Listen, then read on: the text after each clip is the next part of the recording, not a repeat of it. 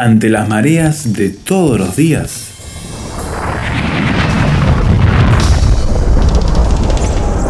Llegamos a tierra firme.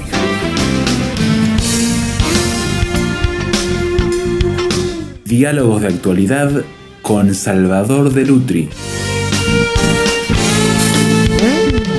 A partir de la película Argentina 1985, que ha conmocionado a la sociedad latinoamericana con una mirada del drama histórico argentina eh, que vivió con todo el proceso de la guerrilla, el gobierno militar, eh, el, aclamar y buscar justicia permanentemente, eh, esto ha removido toda una serie de elementos emocionales que estamos tratando de analizar con Salvador. Protagonista, porque tocó vivir en esa época en que tu mismo país, Argentina, llegó eh, a enfrentar toda una serie de necesidad de búsqueda, de lo que dijimos el programa anterior, de justicia.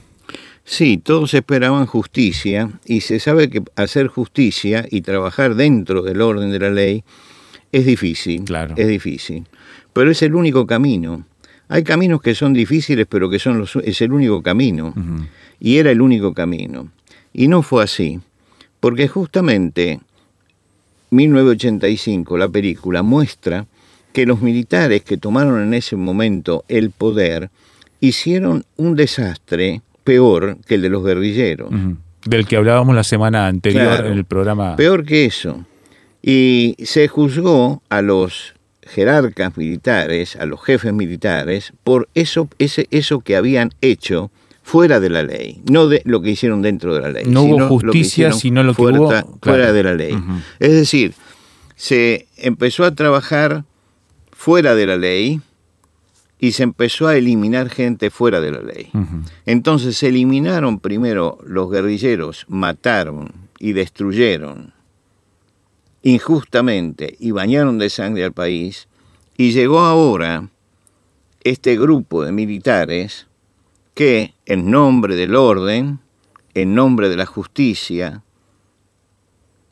hicieron, eh, comenzaron a trabajar en la clandestinidad, tomando guerrilleros prisioneros, torturándolos y matándolos y haciéndolos desaparecer.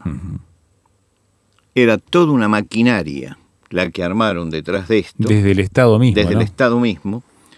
Esa maquinaria desde el Estado para destruir, matar y hacer desaparecer. ¿Qué pasaba? Que empezó a desaparecer gente y no había ninguna comunicación. Lo que había era mucho orden. Ahora, uno no podía salir de su casa sin los documentos de identidad. Lo pedían los documentos de identidad. Si uno no tenía el documento de identidad, iba preso tenía después que buscar, llamar a alguien de la familia que llevara sus documentos de identidad y demostrar que no había pasado nada. Entraban en las casas y revisaban las bibliotecas, los libros, lo que había. Se coartaron libertades. Se coartaron libertades. Se destruyeron libros. Se quemaron libros. Mm. ¿No? Eh, yo doy gracias a Dios que nunca vinieron a mi casa pero yo decía, yo no tengo nada que ocultar, pero tenía una cantidad de libros marxistas porque eh, se leían esos libros y porque sigo, sigo teniendo una biblioteca donde hay libros marxistas, hay libros, este, hay, de todos los libros. Porque la, facultad donde estudiabas en la época los requería. No, pero además a mí me interesaba mm. saber qué pensaba el marxismo, me interesaba saber qué pensaba el socialismo, me interesaba saber qué pensaba. Es, es, es este, lógico que uno tenga inquietudes intelectuales y busque el material para informarse. Entonces yo tenía material de información, pero no se puede juzgar a una persona simplemente porque se encuentra un libro en la biblioteca. Y pasaba eso. Y pasaba eso, pasaba eso. Pasaba que la gente desaparecía. ¿Por qué? Porque había centros clandestinos de detención.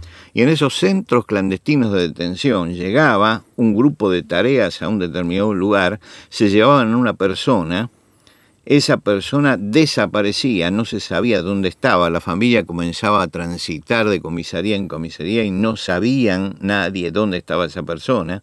Esa persona la internaban en un, en, un grupo de, en, en, un campo de estos clandestinos y en ese lugar, en ese centro clandestino, se los torturaba y se los torturaba con la picana, se los torturaba física y psíquicamente. Uh -huh. A mujeres embarazadas se le aplicaba la picana. Uh -huh. Se aplicaba la picana a los hijos para que escucharan la madre cómo los hijos gritaban y para que dijeran lo que, lo que la madre no sabía. Uh -huh. Se picaneaba a la madre delante de sus hijos. ¿No? Todo, todo eso para finalmente encapucharlos y matarlos y después subir muchos cadáveres a un avión y tirarlos en el mar. En el mar. Yo recuerdo que nosotros ignorábamos qué era lo que pasaba, porque todo eso se hacía en la clandestinidad y no había medios como los que hay hoy. Uh -huh. ¿No? Estamos hablando de antes del 85. No había medios. Entonces no sabíamos qué era lo que pasaba. Y cuando algunos, en algunos países llegaba la noticia de que hablaban de que en Argentina decíamos, no, esta gente está mal informada. Y se decía, están desinformando al mundo los ex guerrilleros que se escaparon uh -huh, uh -huh. para que digan cosas que no son. Y nosotros que estábamos adentro creíamos todas esas cosas, realmente. Creíamos esas cosas. En ese momento eh, que, el, el, ejército había tomado el poder y que sucedía eso, mi padre estaba vacacionando, hibernando, mejor dicho, porque ya tenía muchos años y estaba en un lugar en el mar, en la playa. Y un día me habla y me dice, no sé lo que pasó. Dice, pero sabes que esta mañana, dice, empezaron a... El mar empezó a tirar cadáveres en la playa. Dice, y venían y se los llevaban rápidamente. Pero dice, mucha gente decía que más de 30 cadáveres habían llegado hasta la playa. Y no sé qué es lo que, lo que está pasando. Digo, mira papá, seguramente los noticieros van a decir algo. Y los noticieros, por supuesto, no dijeron nada. Y yo le, le, decía, pero seguro papá que está pasando esto, ¿no? Dice, sí, sí, sí, acá la gente dice que algo está pasando, algo está pasando, pero nadie pensaba en lo que estaba realmente sucediendo, porque habían aparecido cadáveres, nada más que cadáveres. Hmm. Esos cadáveres era que no los habían tirado desde, el avión en el lugar determinado y la marea los, trajo los traía nuevamente a la playa. Y por eso los hacían desaparecer rápidamente. Entonces había patrullas que los levantaban y los llevaban. Después nos empezamos a enterar de qué era lo que había pasado. Después nos empezamos a enterar de todas esas cosas. En ese momento, que ya estábamos más avanzados en todo este proceso, ya había quejas por gente desaparecida, mucha queja por gente desaparecida. Ya había manifestaciones pidiendo que aparecieran los desaparecidos. Ya los periodistas lograron enfrentar al presidente Videla y le preguntaron. Y entonces él dice, bueno, dice, gente que no está. Dice que está desaparecida, pero no sabemos dónde está.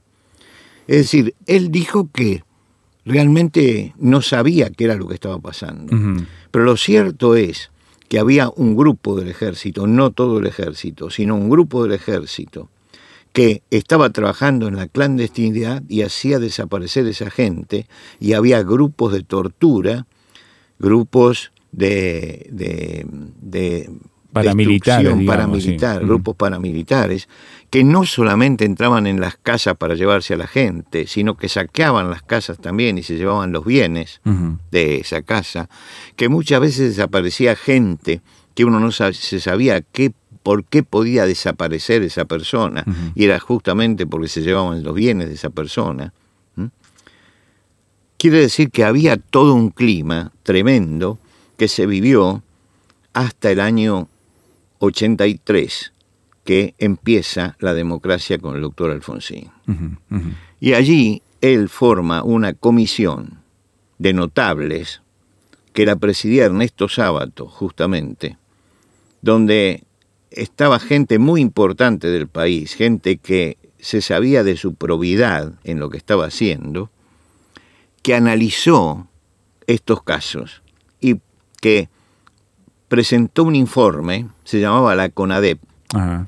presentó ese informe de todos los casos que ellos habían estudiado, de gente que denunciaba desaparecidos con todos los detalles de lo que había pasado. Por supuesto que no se pudo sacar todo el material, pero sacaron el material básico para, como para acusar a las juntas militares de lo que había pasado. Y llevar a la justicia. Y entonces el presidente Alfonsín dijo, los vamos a llevar a la justicia. Ahora era un momento difícil y la película 1985 habla de ese fiscal que es el fiscal Estracera. Julio César Estracera, y de Luis Moreno Ocampo, que era el, fiscal adjunto, que fueron los que acusaron a estos militares y los que lo llevaron a la condena. Y eh, es, eso es lo que trata la película 1985. Cómo dentro de ese contexto que se había vivido, venían también la gente a declarar ante esa comisión por haber sido torturada, por haber sido abusada, por haber sido robada, y se escuchaban relatos estremecedores. Mm, Se prohibió en ese momento que el juicio de la Junta, se llamaba el juicio de las tres juntas militares, ¿no? El juicio de las juntas se prohibió que se televisara, ¿no? Y únicamente se tenían noticias afuera, pero se empezó a publicar, y lo publicaba una publicación independiente, el diario de sesiones de esa junta. Y ese diario decía lo que estaba pasando y eran historias espeluznantes las que se, puso, se pusieron allí sobre la mesa. Lo que quiere decir que veníamos de una historia de sangre espeluznante y entramos en una zona oscura también espeluznante. Muchos centros de esos que después se desbarataron y se, encontraron todos los elementos de tortura con los que habían trabajado, muchos de esos centros funcionaron durante mucho tiempo torturando y matando gente sin que se hiciera a través de la ley. Y lo que hizo en ese momento el gobierno, la Junta Militar, es poner allí a unos fiscales y a ocho jueces, El gobierno democrático. el gobierno democrático, para que ellos juzgaran y dieran la pena que correspondía. ¿Qué pasó? Se le dio protagonismo al Poder Judicial para que Sí, tomara y allí surgió que nadie quería ser el fiscal. Porque el asunto estaba muy difícil y entonces nadie quería ser fiscal. Y apareció Julio César Estracera. Ajá. Y Julio César Estracera era un hombre probo, realmente honesto en lo que hacía, y tenía que buscar fiscales que lo acompañaran, y nadie quería acompañarlo. Claro. Y entonces fue a buscar fiscales jóvenes, y entre ellos al fiscal que lo ayudó directamente, que es Luis Moreno Campo. Y Luis Moreno Campo lo ayuda en esto, y es el primer caso que tiene como fiscal. Él no había joven. trabajado como fiscal. Nunca. Recientemente. Y hizo, hicieron un trabajo brillante. Y ellos en el alegato final, en el alegato final que hizo, acuñó una frase, ¿no? que como dijo el fiscal Estracera el último día después de hacer el alegato final, la acusación final, dijo, es una frase, dice, quiero terminar con una frase que no me pertenece porque ya pertenece a todo el pueblo argentino. Y la frase era, nunca más, Claro. nunca Claro. más. Claro. Y esa fu- eso fue lo que se buscaba, que esto fuera nunca más, nunca más. Hacemos una pequeña pausa, estamos en tierra firme, recorriendo la historia a través de los lentes de una película que da una mirada a hechos históricos que nos hablan de una búsqueda, la búsqueda de justicia.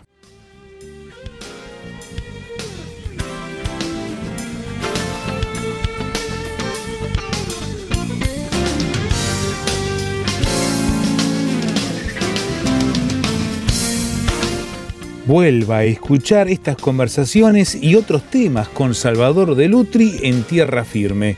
Súmese a la discusión, aporte su punto de vista y comparta estos contenidos en sus redes sociales. Todo nuestro sitio web tierrafirmertm.org. Encuentre los programas y escúchelos cuando quiera en Spotify, en el canal Tierra Firme RTM.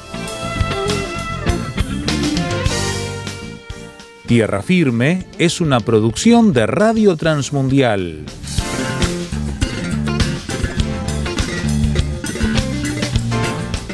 Estamos en tierra firme mirando, como hacemos siempre, nuestra realidad y buscando respuestas. Lo hacemos con la cultura, con la filosofía.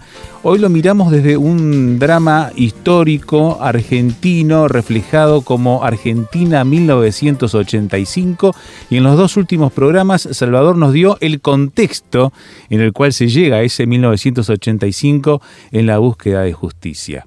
Salvador, esta es la palabra que creo que está detrás de todo esto. El ser humano busca, necesita, anhela, está, como dice la bienaventuranza de Jesucristo, hambriento, sediento de justicia. Y esta es una expresión de la misma. Sí, yo quisiera terminar este programa recordando un cuento de Stevenson. Ese cuento de Stevenson es un es un cuento que para mí, a, mí fue para uno de los cuentos que más me conmovieron de Stevenson, que se llama Mark Cain. Alguna vez hemos hablado, creo, de Mark. Es un hombre que está por perpetrar un robo el día de Navidad y llega a la casa, al negocio de un anticuario que está solo, está por cerrar ya. Lo mata al anticuario y se queda al helado ante lo que hizo, porque nunca había pensado hacerlo, pensaba robar y nada más, pero lo mató. Recuerda su infancia, se recuerda visitando una feria donde él se estremecía frente a las pinturas de criminales y de sus víctimas. Y ahora no sentía ningún estremecimiento y aparece un personaje misterioso en el cuento, que un poco es la voz de la conciencia, otro poco es la voz de Dios, y abre un diálogo sobre la conducta humana, y quiere convencerlo de que él no es tan malo como parece, que aborrezco el mal, dice él, ¿no? Este es el último crimen que cometo, nunca más, nunca más. Y esa vez vos, esa persona, ese personaje que aparece, le dice, hace 15 años, se hubiese usted asustado de un hurto. Hace tres años hubiera retrocedido ante la palabra asesinato. ¿Existe algún crimen, alguna vileza que lo haga retroceder? Dentro de cinco años volverá a practicarlo y habla de la degradación realmente del ser humano. Un proceso, ¿no? Todo el proceso de, de, caída del ser humano y de cómo nos creemos mejores de lo que somos. Y los seres humanos somos humanos y seguimos siendo humanos. Y somos sembradores de confusión, de angustia y sembradores de muerte. Y eso está dentro del ser humano. Eso está dentro de la persona humana. Yo nunca hubiera pensado que un país como el mío iba a llegar a eso, y sin embargo llegó. ¿Y por qué no iba a llegar? Porque uno sobrevalora la condición humana, sobrevalora la educación, sobrevalora la cultura, sobrevalora todas esas cosas y piensa que todas esas cosas son un freno. Piensa en la bondad del ser humano, como se nos ha dicho muchas veces. Sí. sí, que el hombre es bueno y que la sociedad lo pervierte. Pero realmente lo que se vio y lo que quedó como lección es que el hombre es capaz de cualquier cosa, que el hombre no tiene límites cuando tiene que practicar el mal y que es muy difícil hacer justicia. Y sin embargo, volvemos a aquel viejo axioma de la Biblia, la justicia la justicia perseguirás. Hay que perseguir a la justicia hasta encontrarla, porque la justicia es lo que engrandece a los pueblos y la justicia es lo único que puede llevarnos adelante. Aunque esa justicia sea imperfecta, tenemos que buscar la justicia, tenemos, como dice la Biblia, que perseguir la justicia. Se nos va a escapar, pero, pero tenemos que perseguirla. Tenemos que buscar siempre hacer justicia y ser justos, ser justos nosotros en lo que hacemos. La experiencia vivida me sirvió mucho para pensar en muchas cosas. Todas estas cosas, hablarlas en estos dos programas, me causaron un profundo dolor y una profunda emoción, porque dejé muchas cosas en el tintero que están allí. Por supuesto que todas esas cosas que van quedando en el tintero, uno trata de que no salgan nunca a la luz, que no se vean, que bueno, ya dije lo que tenía que decir y punto. Pasó mucho más que eso que yo estuve contando. Podría contar muchas otras historias, pero dejémoslo acá y dejemos la lección del dolor, de la muerte, de la destrucción, del mal, no nos vamos a poder librar nunca, porque el hombre es hombre y el hombre es pecador y lo va a producir. Pero tenemos que luchar, aunque sea un ideal escurridizo, tenemos que buscar que se haga justicia y en el día de la justicia no hay que olvidarse de la misericordia. Y esas cosas tienen que ser fundamentales. Quiero pedirle disculpas a nuestra audiencia, porque estos dos programas son dos programas donde se movieron muchas de mis emociones, cosa que nunca había pasado. No sé si era necesario hacer este programa. Creo que resulta útil para mí sacar ciertas cosas para afuera. Y creo que hay un momento en que uno ya siente, por la edad, que es impune y que ya puede contar muchas cosas y decir que esos años fueron años de mucho sufrimiento para, nosotros, de mucho dolor, y que me alegro que una película cuando como Argentina 1985 rescate lo bueno que fue que se reuniera un tribunal de justicia y condenara y condenara a todos los que habían hecho mal. Ese día sentimos una satisfacción muy grande. No era la venganza, ¿eh? Era el sentido de justicia, de que podíamos hacer justicia. Después vinieron los corruptos de siempre y sacaron amnistías para todo el mundo. Pero yo recuerdo esos días como día glorioso diciendo, por fin, aquí hay quien hace justicia. Y yo me alegro de que esta película esté en cartel. No podría decir si puede ganar el Oscar o no puede ganar el Oscar. Hay demasiadas emociones en el medio. Pero creo que era necesario que algo como esto, que fue tan importante, fue tal vez el juicio más importante del siglo XX, porque pudieron hablar las víctimas y pudieron hablar jueces probos y justos para hacer esto, cosa que no había sucedido nunca, y porque hubo condena tanto para los jefes guerrilleros como también para los jefes militares, y se trató de hacer justicia. Fueron días gloriosos. Esa Argentina de 1985 es una Argentina gloriosa. Fue el día en que la Argentina despertó y dijo es necesario hacer justicia. Ojalá todos podamos despertar mañana en un mundo donde todos digamos es necesario hacer justicia, porque la justicia es lo que engrandece a las naciones y porque la corrupción es la destrucción de las naciones. Por eso saludo al pueblo judío que lo repite siempre me inclino ante la palabra de Dios que es la que lo enseña. La justicia, justicia perseguirás. Persigamos siempre la justicia.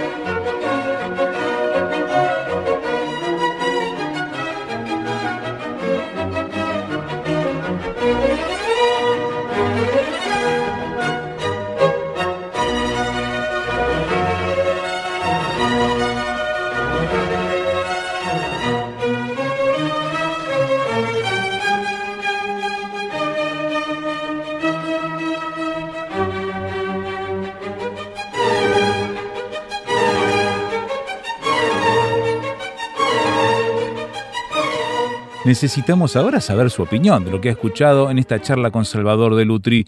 Puede hacerlo por SMS o WhatsApp a este número, signo de más 598 91 610 610 audio o texto, como prefiera. Va de vuelta el número, signo de más 598 91 610 610 en internet tierrafirmertm.org Allí podrá escuchar el audio, podrá descargarlo, podrá opinar y compartirlo.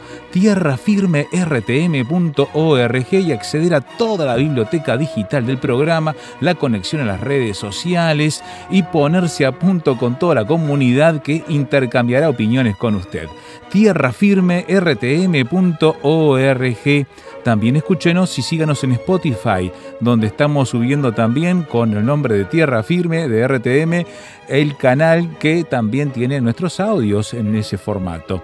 Todo puede encontrarlo a partir de nuestro sitio web tierrafirmertm.org. También le esperamos aquí mismo la próxima edición cuando anunciemos una vez más. Tierra Firme